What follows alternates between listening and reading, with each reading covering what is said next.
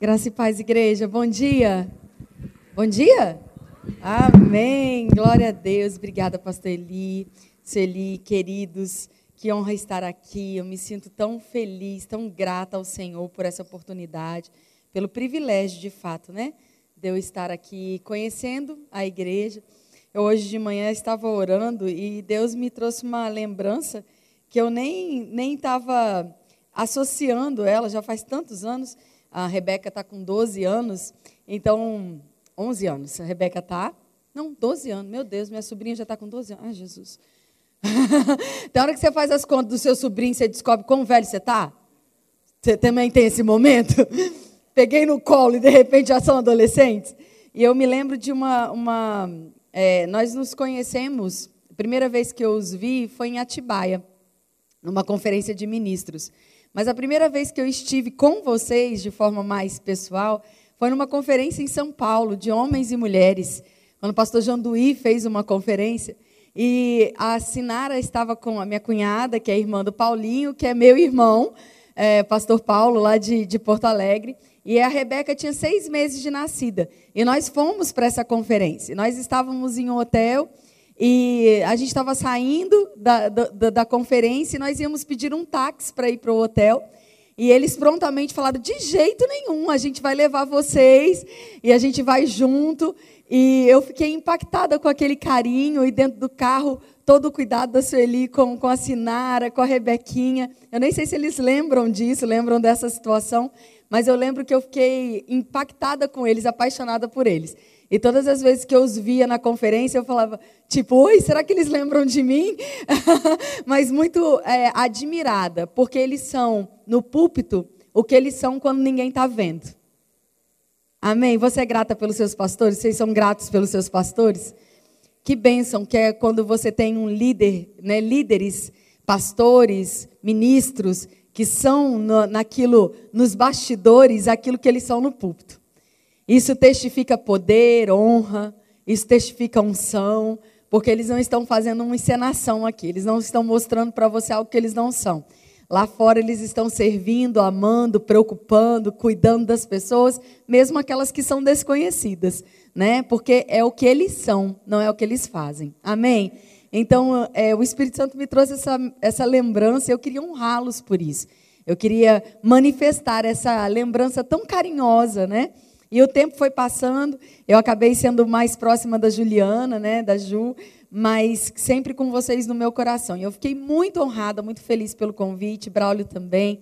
E a gente está muito feliz de estar aqui, não só agora nessa oportunidade, mas em nome de Jesus, também pelo Rema. Vou estar aqui encerrando o primeiro, o primeiro ciclo né, da, dessa primeiro semestre. Então, foi um ano mesmo de conexão. E eu creio que isso nunca é por acaso.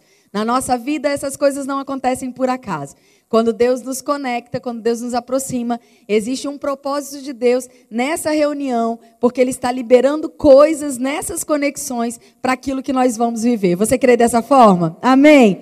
E essa manhã, amados, eu quero contar para vocês algumas coisas, eu quero compartilhar da palavra com você mas eu quero compartilhar a mesma coisa que eu falei ontem.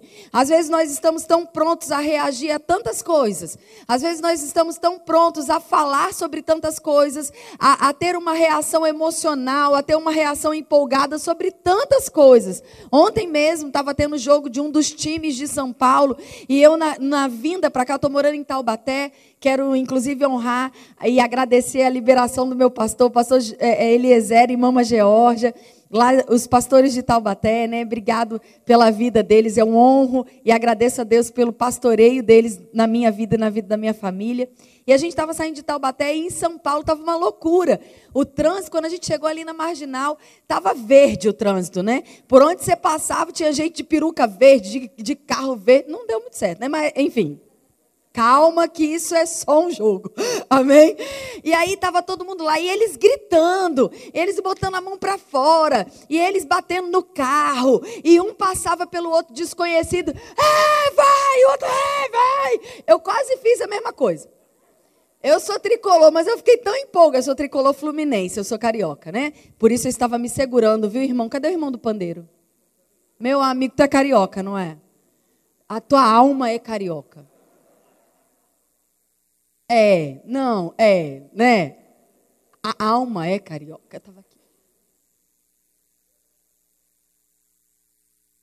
Eu estava ali assim, ó, se controla, Kézia. Se controla. Mas eu quase abri o vidro do carro e falei, vai! Sabia nem o que, que era. Virei pro meu marido e falei, por que, que eles têm jogo hoje? Aí o Braulio, é final da Libertadores, né? Do Mundial. É final do Mundial. Falou assim, aí eu, Mundial do quê? A ele, amor, é só um jogo. Mas eles estavam tão empolgados, os bichinhos, que me empolgaram também. Você não entendeu.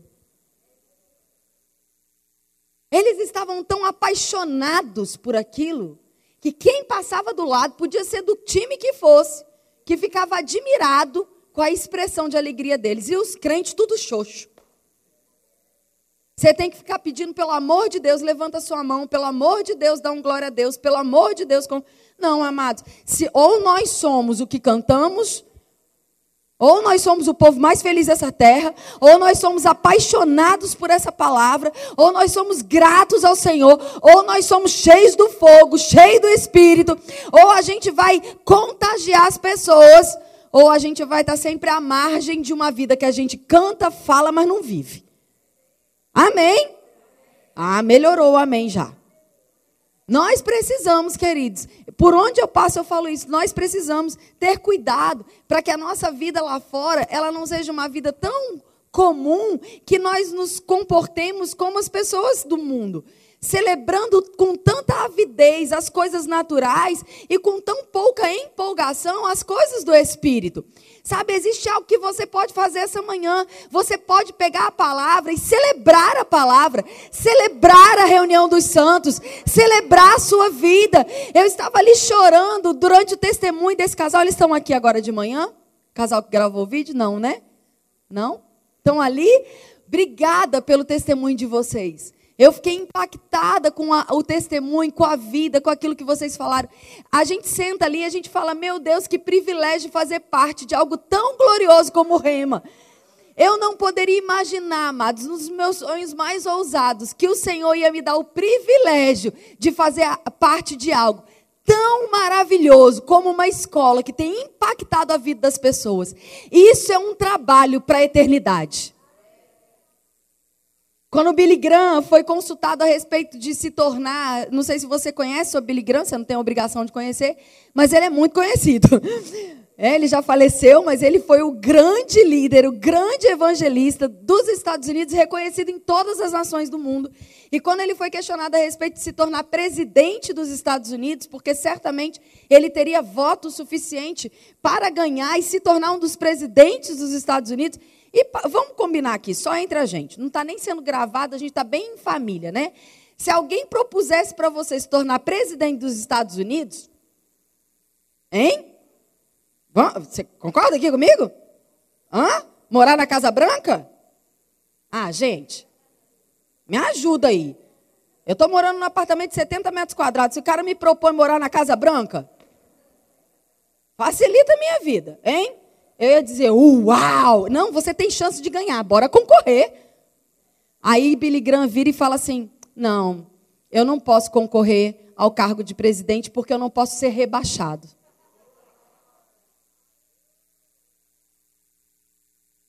Eu oro para que essa consciência que esses grandes homens de Deus tiveram também venha sobre a nossa geração de que não existe nenhuma posição, nenhum cargo, nenhum título maior do que ser filho de Deus, do que trabalhar para o reino. Amém? Nada, amados, nada. Não existe posição nesse mundo que possa nos trazer mais alegria do que servir ao reino. Amém? Esse é o lugar de plenitude para mim e para você. E pensando nisso, pensando sobre essa posição tão privilegiada, eu quero compartilhar com você essa manhã sobre o DNA de Deus. Eu tenho orado e pedido a Deus que, por onde eu passe, eu possa compartilhar com as pessoas aquilo que faz diferença na minha vida. para que quando eu estiver falando com você, quando eu estiver ministrando, você perceba vida, verdade, saindo de dentro de mim e alcançando a sua vida. Para que a minha vida de fato possa marcar a sua vida não pelo que eu sou, porque eu sou imperfeita como você, eu estou vencendo coisas como você, eu desafio coisas todos os dias assim como você, amém? Mas a palavra que eu tenho crido tem feito toda a diferença na minha vida, e se você crê nessa palavra, ela também vai fazer diferença na sua. As experiências que vivemos, elas não são mais preciosas do que a palavra que temos. A minha experiência com Deus não substitui a verdade da palavra dele. Ainda que eu possa estar passando por situações adversas, a palavra continua sendo a verdade. Eu posso estar com o diagnóstico de uma enfermidade, mas a verdade é que eu sou curada. Eu posso estar desempregado, mas a verdade é que eu sou suprido. Eu posso estar aflito, mas a verdade é que eu não sou desamparado, eu não sou abandonado. O Senhor é comigo, Ele me fortalece, Ele derrama Sua graça. Eu posso estar magoado com alguém, mas o amor de Deus foi derramado no meu coração e eu sou hábil para perdoar, para andar em amor, para liberar perdão, para ter o meu coração pronto para fazer aqui na terra aquilo que Jesus me enviou a fazer. Amém, queridos? Diga, é uma decisão. E pensando nisso, eu, eu trago para vocês a história de Ark Williams. Ark Williams, ele foi preso. E ele ficou preso durante 37 anos da vida dele. Durante 37 anos, esse homem passou preso numa prisão nos Estados Unidos, porque ele foi confundido com um assassino.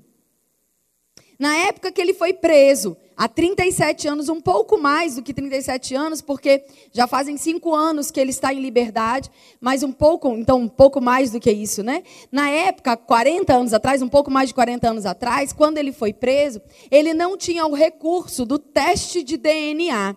Então ele foi preso porque ele se parecia, ele era muito semelhante ao assassino verdadeiro.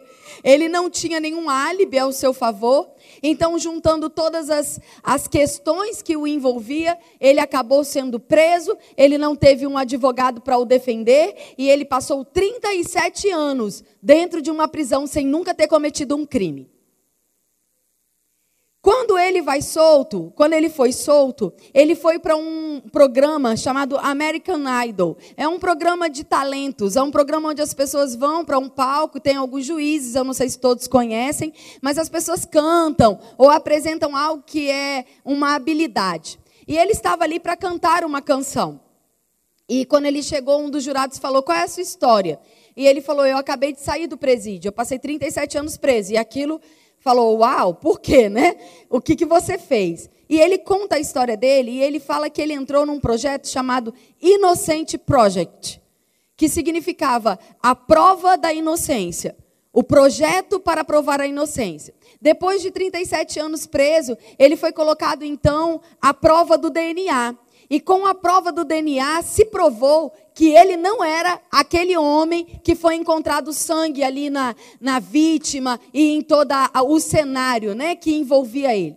Não só isso, mas ele também conseguiu provar ao longo do tempo, pelo seu comportamento, pela sua família, que ele nunca esteve envolvido em crime nenhum. Naquela noite, depois de ter trabalhado a madrugada, ele havia dormido, ele fazia plantão. E como ele estava dormindo, ele não tinha álibi, mas ele nunca se envolveu com roubo e nem nada disso. E um projeto chamado Projeto Inocente o libertou daquela prisão. Mas quando ele foi perguntado como foi passar 37 anos preso, eu estava sentada vendo essa entrevista, eu estava vendo o programa naquela hora e eu saltei do sofá e falei: "Uau!". Ele, quando foi questionado, quando foi perguntado a respeito do que havia acontecido, ele disse: é, como foi para você, Ark, passar 37 anos dentro da prisão?" E ele respondeu: "Eu nunca deixei a minha mente ir para lá." Eu nunca deixei a minha mente ir para lá. Eu nunca deixei a minha mente ir para aquela prisão. Eu passei 37 anos dentro daquele lugar, mas a minha mente nunca foi para lá. E na sequência ele vira e fala: O DNA me libertou. Amados, quando ele falou isso, eu falei: Uau! Yes! É uma decisão. Diga comigo, é uma decisão. Não deixe a sua mente voltar para aquele lugar tenebroso, para aquele lugar escasso, para aquele lugar terrível que o diabo te prendeu com mentiras, com falácias, com imundícies. Você foi liberto do império das trevas. Não deixe a sua mente voltar para lá. Muitas pessoas, amados, quando estão andando aqui, elas estão andando no mundo, elas estão feridas com as coisas do mundo, elas estão sendo atormentadas pelo mundo, elas aceitam a Jesus e a Bíblia diz que Deus mesmo nos tira do império das trevas e nos transporta para um reino do Filho do seu amor. E esse reino é um reino de paz, justiça e alegria. Uau! Você está nesse lugar. Você não está sentado nessa cadeira. A sua posição é ao lado de Deus, assentado juntamente com Cristo. Você venceu juntamente com Ele. Essa é a nossa realidade, essa é a nossa vida. Amém, amados? Mas se a nossa mente, se a informação que nós temos não for renovada, embora a gente esteja nesse lugar, a gente pode deixar a nossa mente para a prisão. Assim como Ark Williams, nós precisamos entender que é uma decisão falar a minha mente, a minha forma de pensar e, consequentemente, as minhas ações não são mais escravas do diabo. Esse não é o trabalho que Deus vai fazer. Esse é um trabalho que nós fazemos. Por isso, Deus tem disponibilizado ferramentas. O rema é uma ferramenta. Cultos, áudios, podcasts são ferramentas. Para quê? Para que você renove a sua mente e ela nunca mais seja enganada por aquele escravo, por aquela situação de escravidão que você vivia no, no, debaixo do, do, do domínio do diabo. Amém, amados? Uma das coisas que a gente pensa é sobre a transgressão de Adão e Eva. A Bíblia diz, Adão, em 1 Timóteo, desculpa, 1 Timóteo capítulo 2, verso 14, se você está anotando. Eu vou lendo para a gente ganhar tempo, eu tenho bastante texto hoje para ler. Você veio para uma escola bíblica, amém? 1 Timóteo, eu sou da época que culto da manhã era escola bíblica dominical. Amém? Então a gente vai estudar a palavra essa manhã. 1 Timóteo capítulo 2, versículo 14 diz: Adão não foi enganado, mas a mulher, sendo enganada, caiu em transgressão. O que a Bíblia está dizendo? Deus havia comunicado para Adão o que aconteceria com ele. Eu sei que quando a gente conta a história do Éden, quando a gente fala sobre o pecado original, muitas vezes a gente fala: Adão e Eva caíram porque desobedeceram. Não é verdade? A maioria das vezes que a gente fala essa história, a gente fala da desobediência. Mas sabe, amados, não foi a desobediência a Deus que fez com que eles se tornassem escravos do diabo. O que fez com que aquele homem e aquela mulher se tornassem escravos do diabo foi a fé deles no diabo. Porque você não tem opção. Ou você está crendo no que Deus fala, ou você vai crer no que o diabo fala. Só existem duas vozes nesse mundo. Uma querendo que você seja bem-sucedido, próspero, frutífero, abençoado. Outra querendo te levar para todo tipo de dano. Você está aqui. Nós precisamos entender, nós precisamos estabelecer um ambiente seguro na nossa casa, no nosso comportamento, na nossa mente. Nós precisamos entender de uma vez por todas, que o diabo está soprando palavras para tentar fazer você abrir espaço para ele matar, roubar e destruir. E quem deixa isso acontecer sou eu e você. A Bíblia diz lá em Efésios: não dê lugar ao diabo. Porque se você der e ele entrar, ele entra para matar, roubar e destruir. Quando Eva se expôs àquela conversa fiada do, do diabo lá no, no, no Éden, lá no jardim, o que ela fez? Ela deu mais crédito ao que o diabo estava dizendo do que aquilo que Deus tinha dito. E Adão não estava enganado, porque Adão estava do lado dela. A Bíblia diz lá em Gênesis 5 que Adão estava do lado da sua mulher. Ele não era enganado, porque Deus havia dito para ele sobre guardar, proteger, sobre não cair naquele, naquela cilada, porque certamente eles morreriam. Eles não acreditaram nisso. Ninguém ia pegar um fruto e ia comer se acreditasse que morreria. Eles acreditaram que não era bem assim. E porque ouviram, de repente nem é bem assim. Você está aqui? Porque o diabo não muda suas falácias. Ele continua dizendo: não é bem assim. Fulano é radical demais. Não precisa isso tudo. Não é assim que eu penso. Não precisa ser tão radical assim. Amigo, deixa eu te dizer uma coisa: o evangelho é radical. A primeira coisa que acontece quando você, quando você nasce de novo, é morrer. Se isso não é radical, me ensina o que, que é. Deus não recalchutou você, Ele não arrumou você, Ele não deu um jeito em você. Quando você ergueu sua mão dizendo eu quero aceitar Jesus, você morreu. E foi necessário você nascer de novo para você ter acesso a uma nova vida. Se isso não é radical, o que é? O Evangelho é radical. O Evangelho é santo, puro, piedoso. O Evangelho se move por um reino que não é corrompido, que não é vendido que não é influenciado pelo mal. O Evangelho é a pregação que Cristo, um inocente, veio provar que nós éramos inocentes num projeto de inocência, mudando o nosso DNA. Se a gente fizesse um teste de DNA antes de Jesus, ia aparecer lá culpado. A única maneira da gente se livrar daquela prisão era mudando o DNA. Não tinha outro jeito. Porque de fato, de fato éramos culpados, de fato éramos pecadores, inimigos de Deus, raça ruim. Para ficar claro. O apóstolo Paulo é muito chique. Você está aqui? Então qual é a única maneira de te livrar dessa prisão? Fazendo com que você morra para você mesmo e nasça com o meu DNA. Porque na hora que fala, faz aí o DNA, o que, que aparece ali? A vida de Deus. O Espírito da vida é o que corre dentro de mim e de você. Então, o projeto da inocência nos tirou daquele lugar, daquele ambiente de prisão, de morte, de mentira, de decreto de falência. Agora, ele veio morrer por nós. Jesus veio nos inocentar. Ele veio pagar o preço que nós não poderíamos. Ele veio trazer a resposta que nós não poderíamos dar. Ele veio mudar a nossa natureza. Diga, eu tenho uma nova natureza. O problema do pecado, amados, é que quando Adão e Eva se curvaram ao bate-papo da serpente, eles tiveram a sua natureza transformada.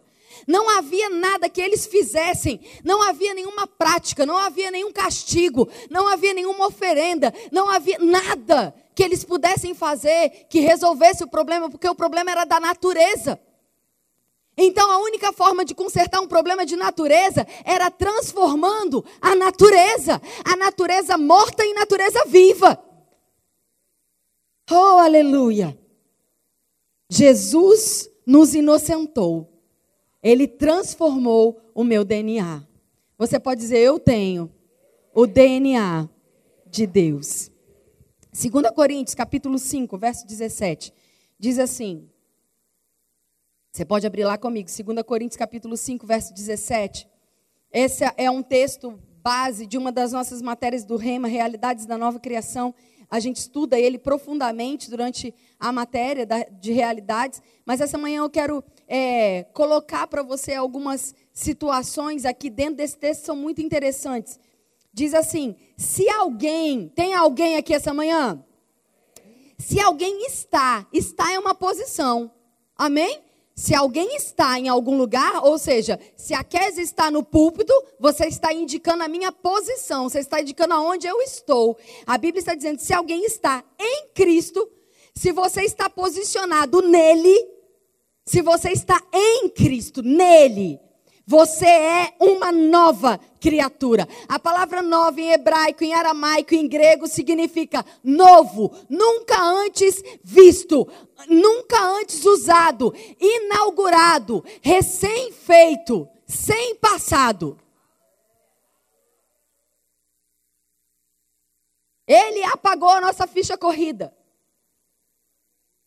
Amém. Quando o diabo vier te acusar das coisas que você fez no passado, você pode, com toda a autoridade que você tem, dizendo: Você está falando de um defunto.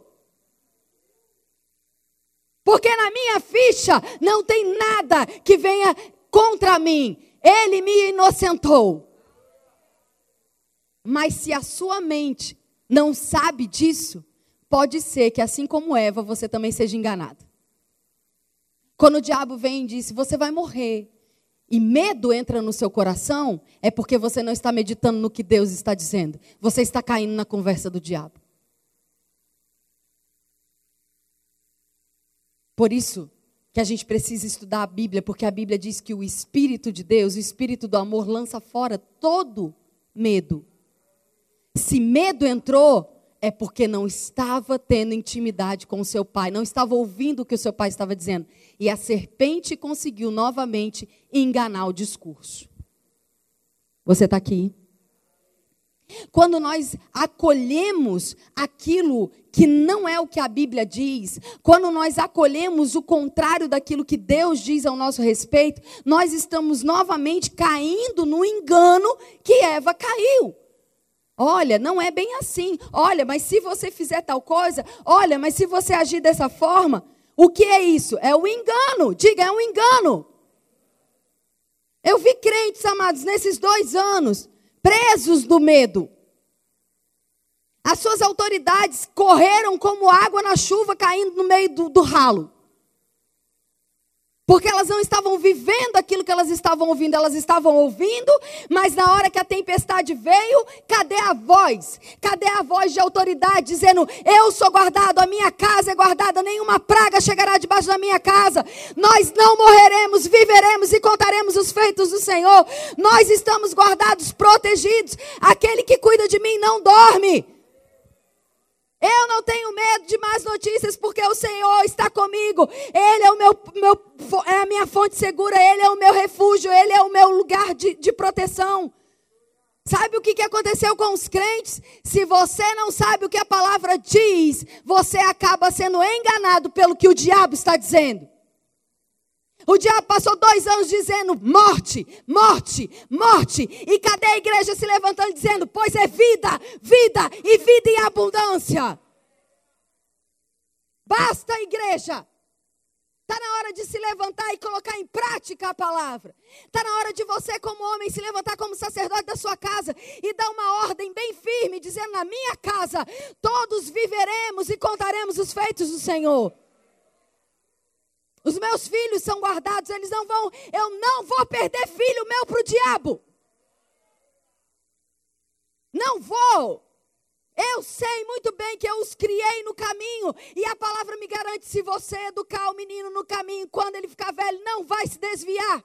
Ainda que passe por momentos desafiadores, não vai se perder não vai se desviar, vai voltar. A semente está lá dentro, a voz do Espírito está lá dentro. Você não vai perder seu filho, você não vai perder seu casamento. Mas existe uma voz que precisa se erguer nesse tempo. Não dá para ser passivo. Não dá para ficar assistindo o que o diabo está fazendo e falar, ai, mas eu não tenho nada a ver com isso. Você tem tudo a ver com isso. Você é a voz que anuncia a vida quando o decreto de morte se levanta.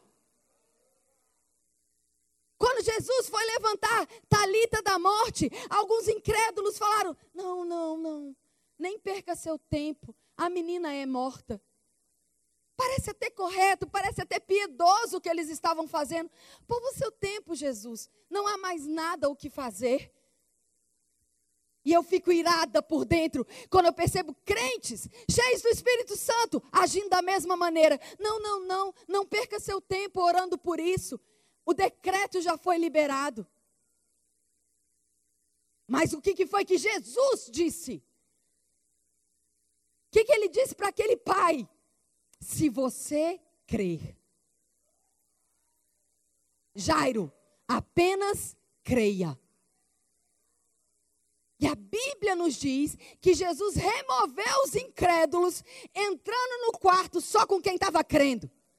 Não fique assistindo o milagre, seja participante dele. Não fique assistindo, admirando quem está vivendo uma vida de milagre, porque Deus te chamou para viver milagre.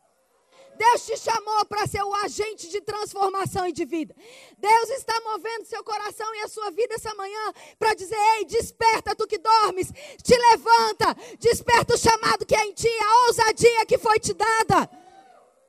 Quantas imposições de mãos você recebeu, quantas unções foram compartilhadas com você. Você tem um pai. Você pode dizer essa manhã: eu tenho um pai. Você não é abandonado. Você não é abandonado. Você tem um pai. Você tem um pai.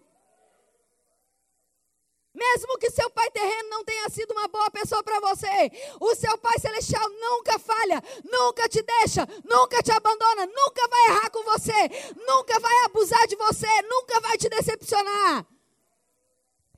Sabe, amados, qual é o, o, espírito do anticristo? Qual é o espírito desses últimos dias? Qual é a influência maligna? Não é dizer que Deus não existe. O diabo não é burro. Ele é. Mas ele age como se, age como se não fosse. Você está aqui? A ideia dele, amados, não é nos fazer convencer que Deus não existe, porque ele sabe que isso é impossível. A natureza revela Deus. Então, qual é o caminho do espírito do anticristo? Não é tratar entre você e Deus, é remover Jesus do centro da sua vida. É te tirar do lugar de paternidade. Se a gente parar para pensar na maioria dos problemas que a sociedade no mundo tem enfrentado, aonde que está o cerne da questão, o coração de toda a questão? Paternidade problemas de identidade, de segurança, de falta de amor, de ansiedade. Aonde que está o cerne da questão? Paternidade. Paternidade. Histórias. Mas quando eu era criança, mas na minha adolescência, mas no lar que eu nasci, mas no ambiente que eu fui criado, paternidade. Paternidade. É dia após dia, gabinete após gabinete. A gente vai conversando, vai aonde que a gente chega? Paternidade.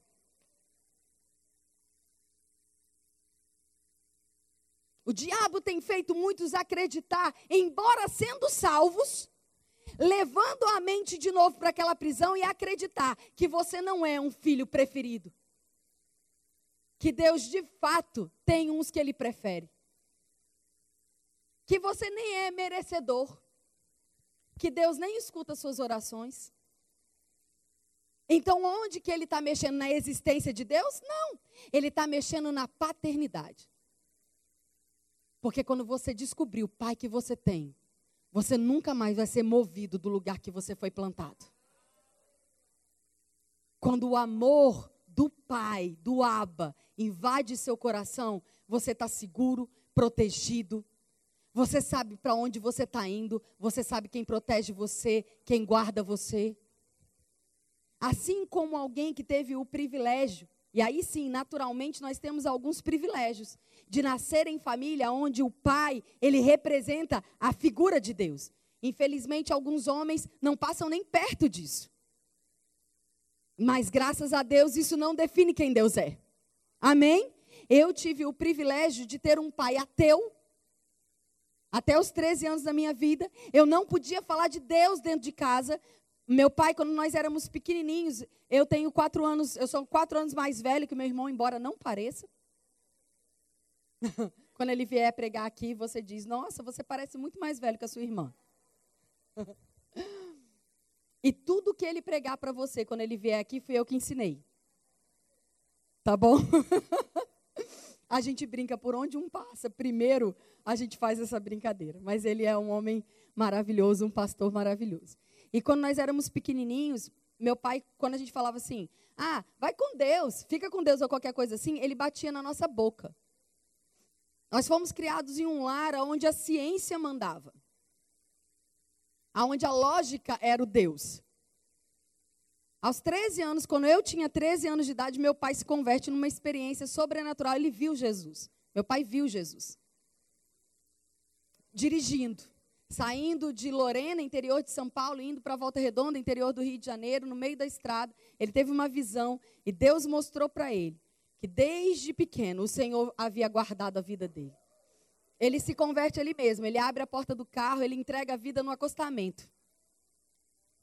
E depois disso, toda a nossa família foi transformada. Todos, todos, todos. Todos hoje servimos ao Senhor. Toda a nossa família foi alcançada.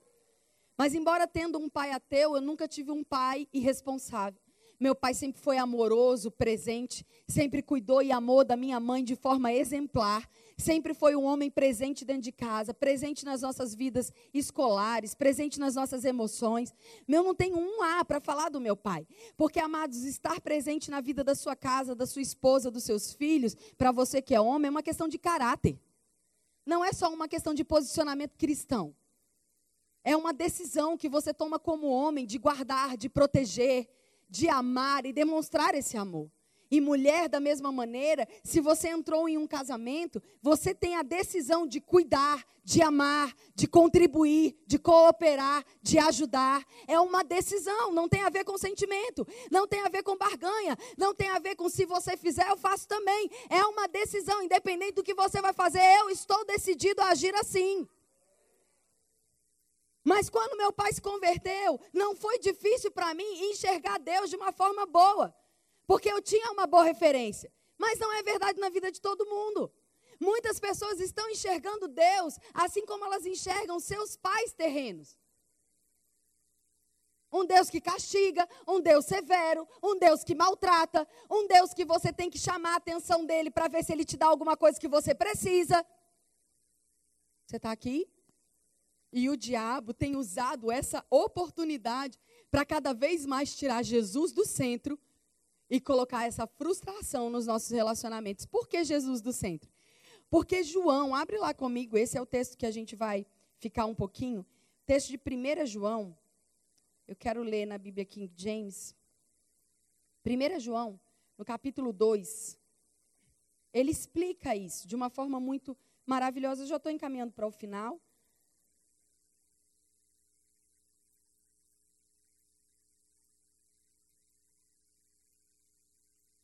1 João 2, 18 diz assim: Filhinhos, esta, quem é filhinhos aqui? Esta é a hora derradeira. E assim como vocês ouviram que o anticristo está chegando, já agora muitos anticristos têm surgido. Por isso sabemos que essa é a última hora. Alguém tem dúvida disso? No mundo que a gente está vivendo, alguém está em dúvida que o espírito do anticristo está agindo no mundo inteiro? Não tenha. Porque se na época de João já estava, Hoje não dá nem para ter dúvida.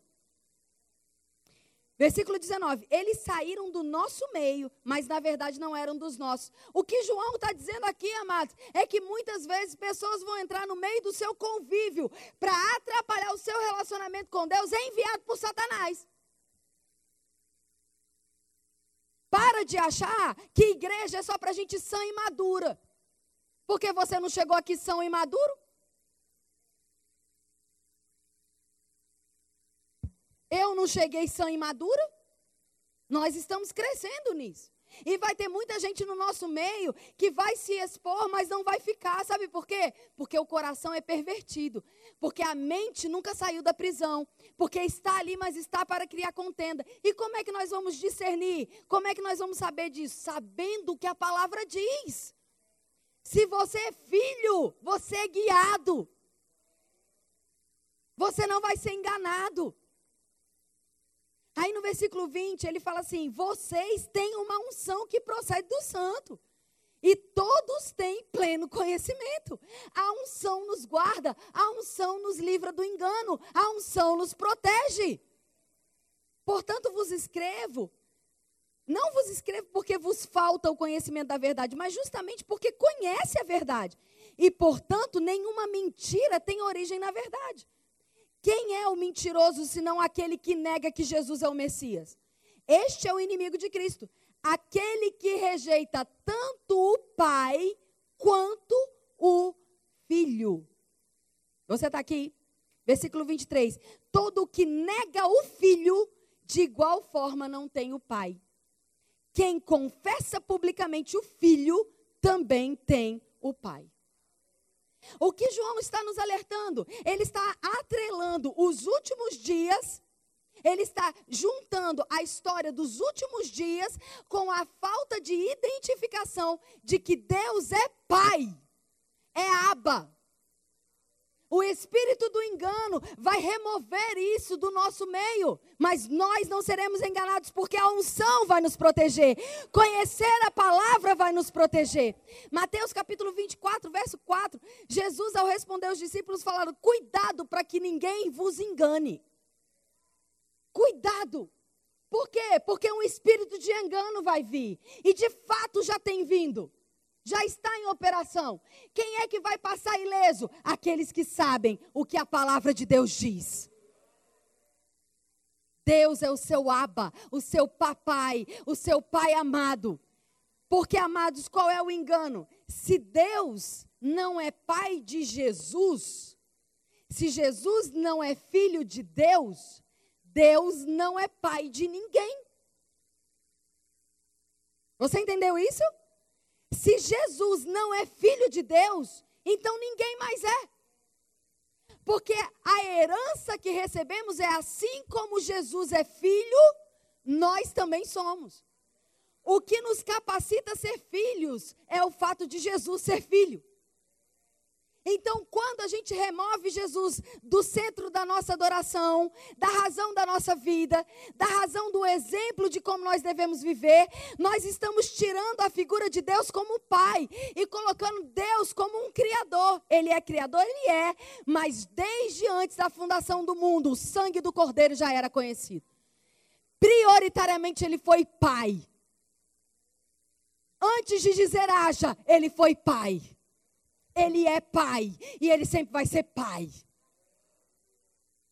Então, quando você confessa a Deus como seu pai, você está confessando Jesus como seu irmão mais velho, como seu Senhor, como seu Salvador, como aquele que veio substituir o seu DNA no projeto inocente, te tirar daquele lamaçal e te transportar para um reino de amor, paz e justiça. Essa filiação, amados, ela salva a nossa vida. Essa filiação, essa compreensão de que nós somos filhos, salva a nossa vida. Eu vou citar alguns textos, você só anota para que você possa conferir em casa. João capítulo 1, verso 12 e 13 diz: Mas a todos quanto o receberam, a todos quanto receberam Jesus, deu-lhes o poder de se tornarem filhos de Deus, aos quais, aos quais creem no seu nome não nasceram do sangue nem da carne, mas nasceram da vontade de Deus. Não é o fato de você ter, sido gerado pelo, pela mistura de sangue, pela mistura da carne de alguém. Você nasceu de novo. Você nasceu de Deus. Você não é um acidente, você não é um acaso, você não é, ah, eu estava grávida e casei. Tanto faz com essa história. Se você nasceu de novo, você nasceu de Deus e da vontade dEle. Você foi desejado. Ei, você foi desejada. Você não é um acidente de percurso. Deus desejou você. Deus sonhou com você quando você não tinha nenhum dia ainda, Ele sonhou todos os dias da sua vida. Quando você não tinha nem rim ainda, Ele estava fazendo planos para a sua maturidade. Romanos 8, 16 e 17 diz: O Espírito Santo que habita em nossos corações, Ele mesmo testifica que nós somos filhos. E se somos filhos, somos herdeiros. Se somos herdeiros, somos co-herdeiros de Cristo. Ou seja, tudo aquilo que é de Jesus é nosso também. Eu lembro de um inário, um, um, cântico que eu cantava na época que eu me converti. Tudo que Jesus conquistou na cruz é direito nosso, é nossa herança. O que ele conquistou é direito nosso. Se com ele morremos, com ele também seremos glorificados. Gálatas 4, 6 e 7 diz: E porque sois filhos, Deus enviou aos vossos corações o espírito de filho, que pode dizer Abba, Pai, que significa paizinho, papai, daddy. A forma carinhosa de dizer é o meu papai. Os saduceus, os fariseus, os religiosos da época, quando ouviram Jesus exclamar Aba, eles ficaram escandalizados. Com que liberdade você fala assim com Deus Todo-Poderoso? E Jesus falou: Ele é o meu Pai. E quando vocês orarem, orem dessa forma: Pai Nosso a oração mais profética de toda a Bíblia, amados. Porque naquele momento Jesus ainda não havia morrido e o único filho de Deus era ele. Deus enviou o seu único filho.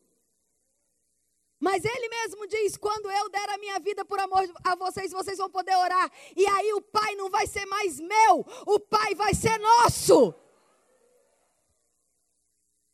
E ele continua dizendo: que seja feito aqui na terra, como já é no céu. Olha o padrão, amado. Eu pergunto para você: você está com expectativa de miséria no céu? De medo no céu? De angústia no céu? De câncer no céu? De Covid no céu? Olha a oração que Jesus deu antes de tudo.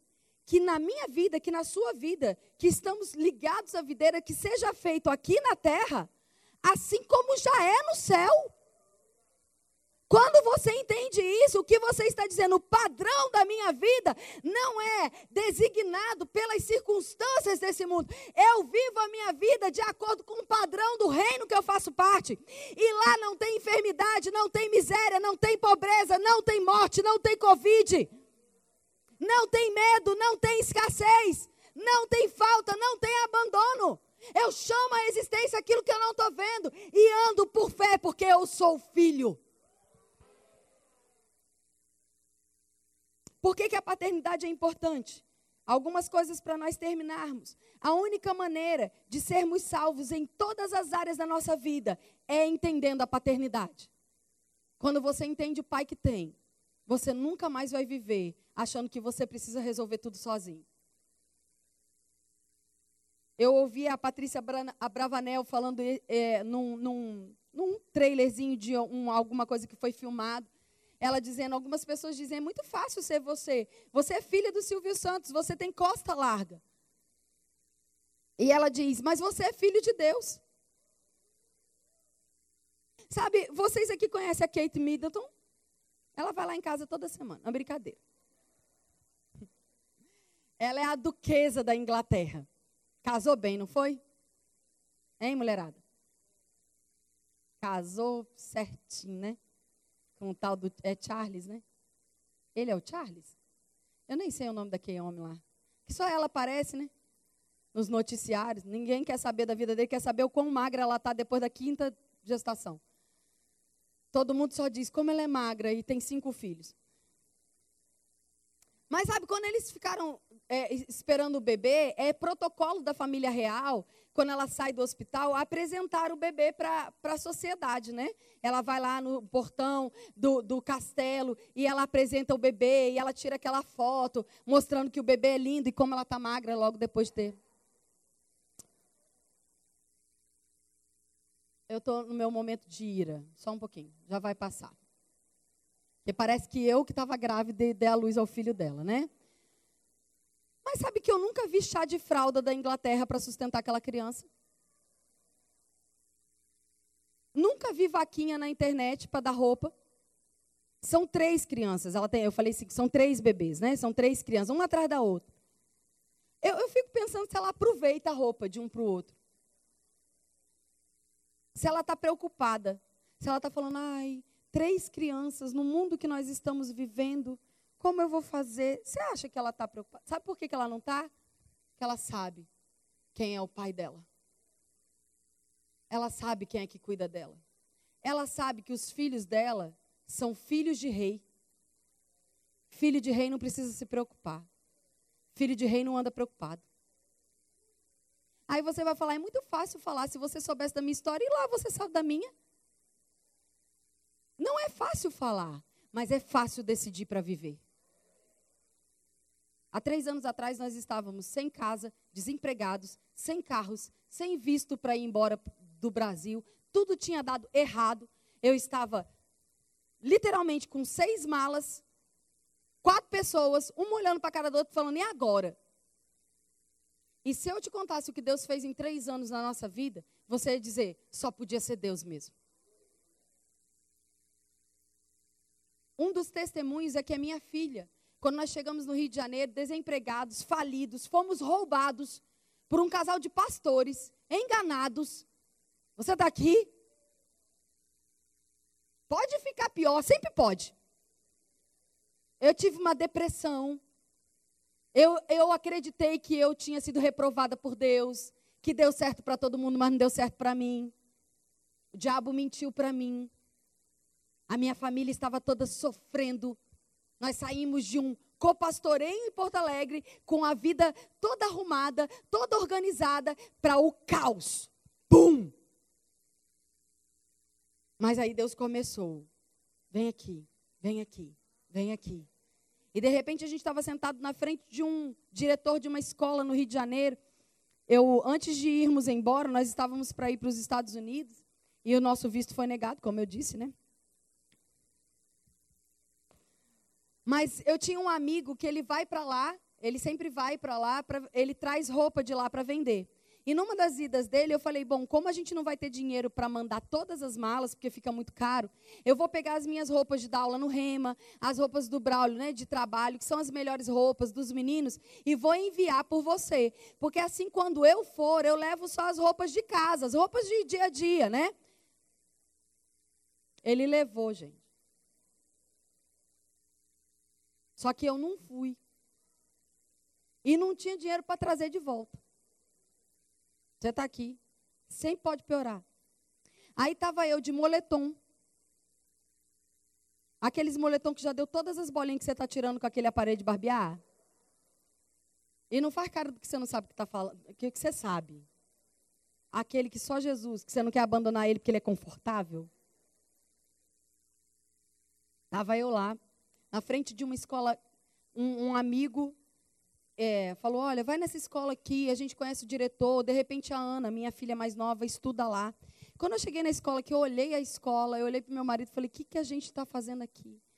Ele estava acabado, as barbas por fazer. Eu achei que a gente ia chegar lá e ia falar assim: Não, a gente não está contratando ninguém nesse momento, né? Aí eu sentei, meu marido começou a falar em inglês, era uma escola americana nem combinava falar inglês com a roupa que a gente estava. Estava destoando. Aí ele falando, e de repente começou a me dar uma humilhação tão grande. Eu fiquei olhando para aquela situação e o diretor vira e fala assim: olha, a, a matrícula aqui é 35 mil. Aí eu falei, meu Deus, tem escola que cobra isso? tipo, dentro de mim eu estava, moço, eu estou querendo para jantar, você não está entendendo.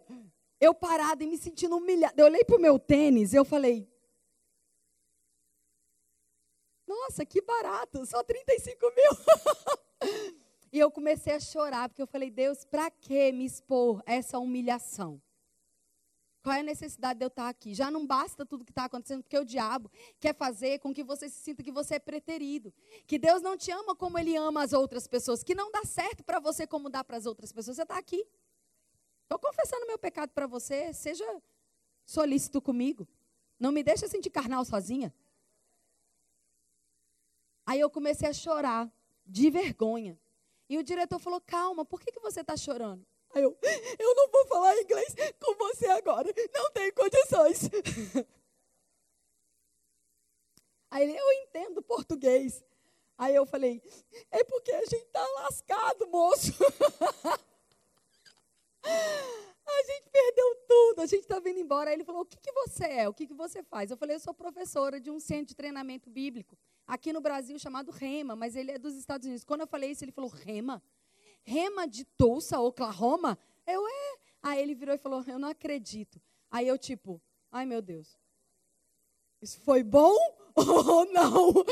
Aí ele virou e falou assim: Meu pai, ele foi alcoólatra durante muitos anos da vida dele, até ele conhecer o REMA. E quando ele fez o rema, não só a vida dele, mas a vida de toda a minha família foi transformada. Eu quero dizer para você uma coisa: enquanto vocês estiverem no Rio de Janeiro, a sua filha vai estudar aqui com bolsa integral.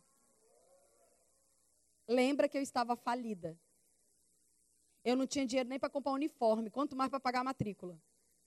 Você está aqui, mas Deus vai cuidar de você de uma forma que todas as pessoas vão dizer: rapaz, só podia ter sido Deus. Você tem um baita de um pai. Você tem um paizão. Você tem um pai que diz: não, não, não, não. A sua filha é minha filha e ela vai ser cuidada por mim.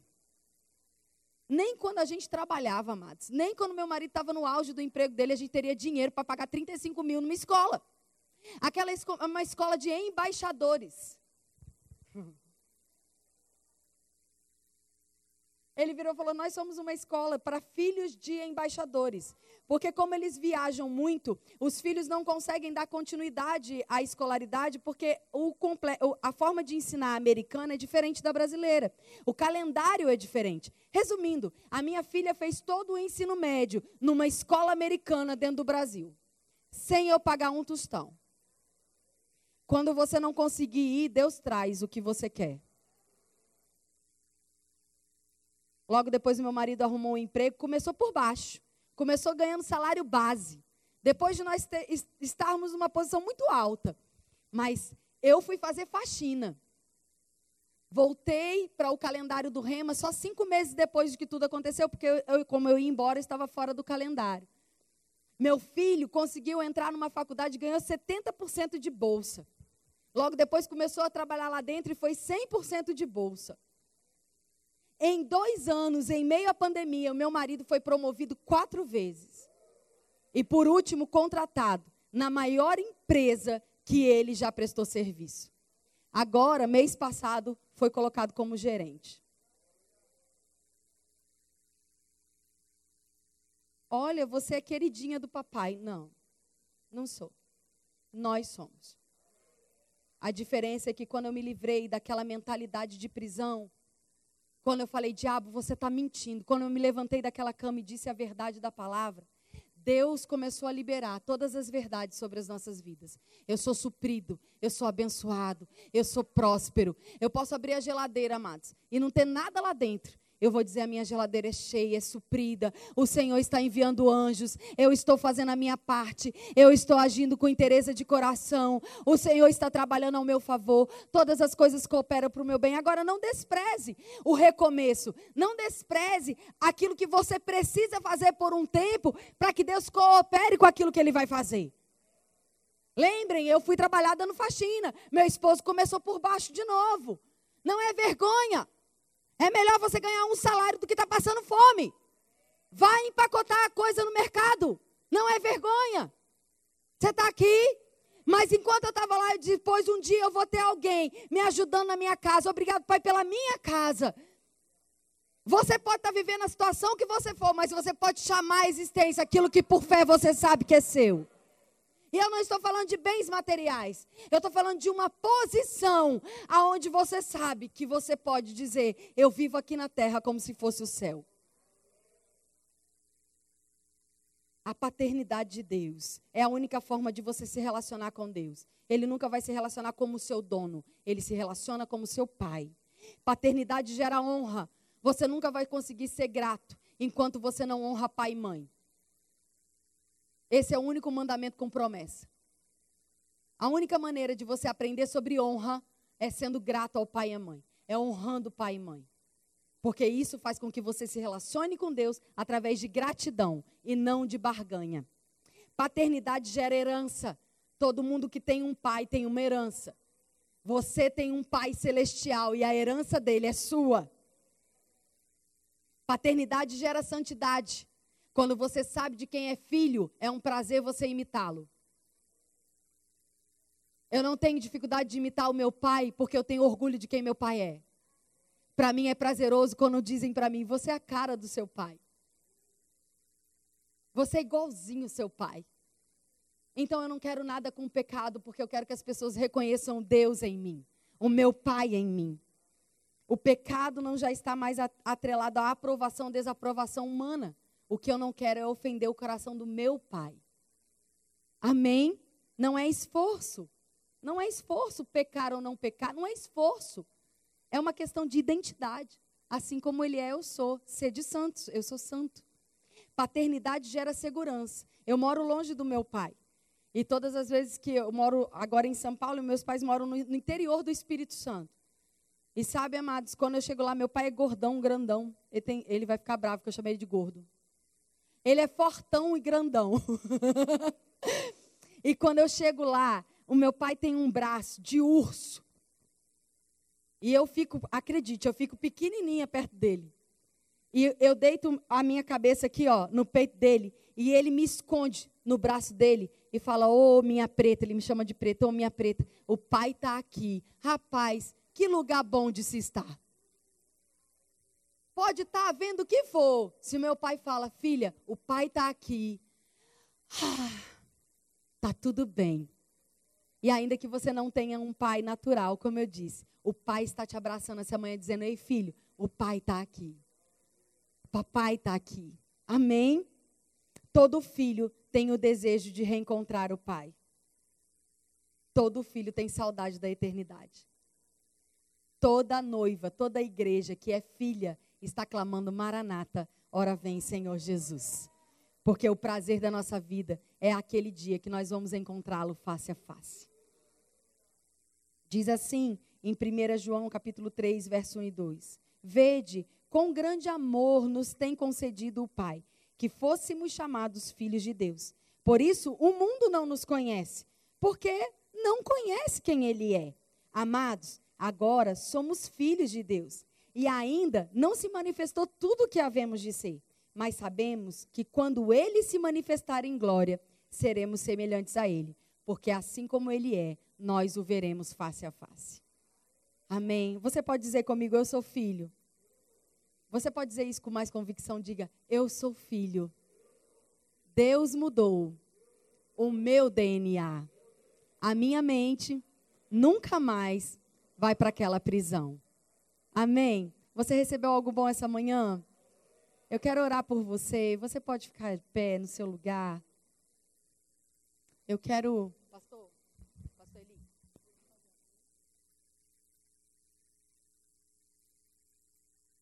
Eu queria convidar você essa manhã. Eu não conheço vocês. E eu não sei se de repente entrou alguém aqui essa manhã que, embora esteja de repente até vindo aqui, ainda não confessou a Jesus como Senhor e Salvador da sua vida. E se você não confessou Jesus como Senhor e Salvador, você também não confessou Deus como seu Pai. E essa é a manhã de você fazer isso. Essa é a manhã de você se render ao amor do Pai eterno, do Pai celestial, do Pai que nunca vai falhar, nunca vai te deixar, nunca vai te abandonar. Um dia seu ruim com Deus é melhor do que todos os dias bons que você teve sem Ele. Então, se essa manhã você entrou aqui e você ainda está pensando, essa é a manhã da sua salvação. Eu quero que você faça um sinal, porque eu quero orar com você, eu quero receber você, eu quero abraçar você, eu quero orar pela sua vida. Tem alguém aqui que deseja entregar a vida a Jesus essa manhã? Todos salvos? Amém? Existe alguém que estava afastado do Evangelho e que quer se reconciliar com o Senhor. Talvez você esteja andando frustrado, depois de todo esse tempo que a gente passou, você ficou frio, você ficou afastado, questionamentos vieram no seu coração, mas essa é uma manhã de você reafirmar a sua aliança com o Senhor. Tem alguém essa manhã que deseja fazer isso? Que deseja voltar para casa? Todos bem? Cheios de Deus, cheios do Espírito? Amém? Então você pode erguer a sua mão, eu quero orar por você. Pai, obrigado pelos teus filhos aqui reunidos. Obrigado porque essa foi uma manhã de você comunicar ao nosso coração o seu grande, eterno, infinito amor. Obrigado, Pai, porque nós vamos sair daqui encharcados por esse amor. Encharcados, Pai, pela consciência do quanto somos cuidados, do quanto somos amados, perdoados, favorecidos, benditos, prósperos, felizes, justos. Nós andamos, Pai, todos os dias da nossa vida com a consciência de que nós temos um Pai que nunca nos deixa, que nunca nos abandona, que não está com os ouvidos fechados, nem com os olhos fechados, mas todos os dias da nossa vida tem nos abençoado e graça, bondade e misericórdia nos acompanham. Obrigado por uma manhã de milagres, de respostas, de direções, de refrigério, de paz, de reconciliação. Obrigado, Pai, por uma manhã onde os nossos corações se rendem ao teu plano, ao teu propósito, à tua eternidade. Que seja feito na nossa vida como já é no céu. Nós te amamos, Pai. E eu declaro sobre a vida dos meus irmãos uma semana sobrenatural, uma semana de manifestação de céu na terra, em o um nome poderoso de Jesus. Amém, queridos. Amém mesmo? Um beijo no seu coração. Eu espero que a gente se encontre em breve. Que o Senhor te abençoe e te guarde. Que você tenha uma semana sobrenatural. E que você possa meditar com muito zelo na paternidade de Deus pela sua vida. Amém?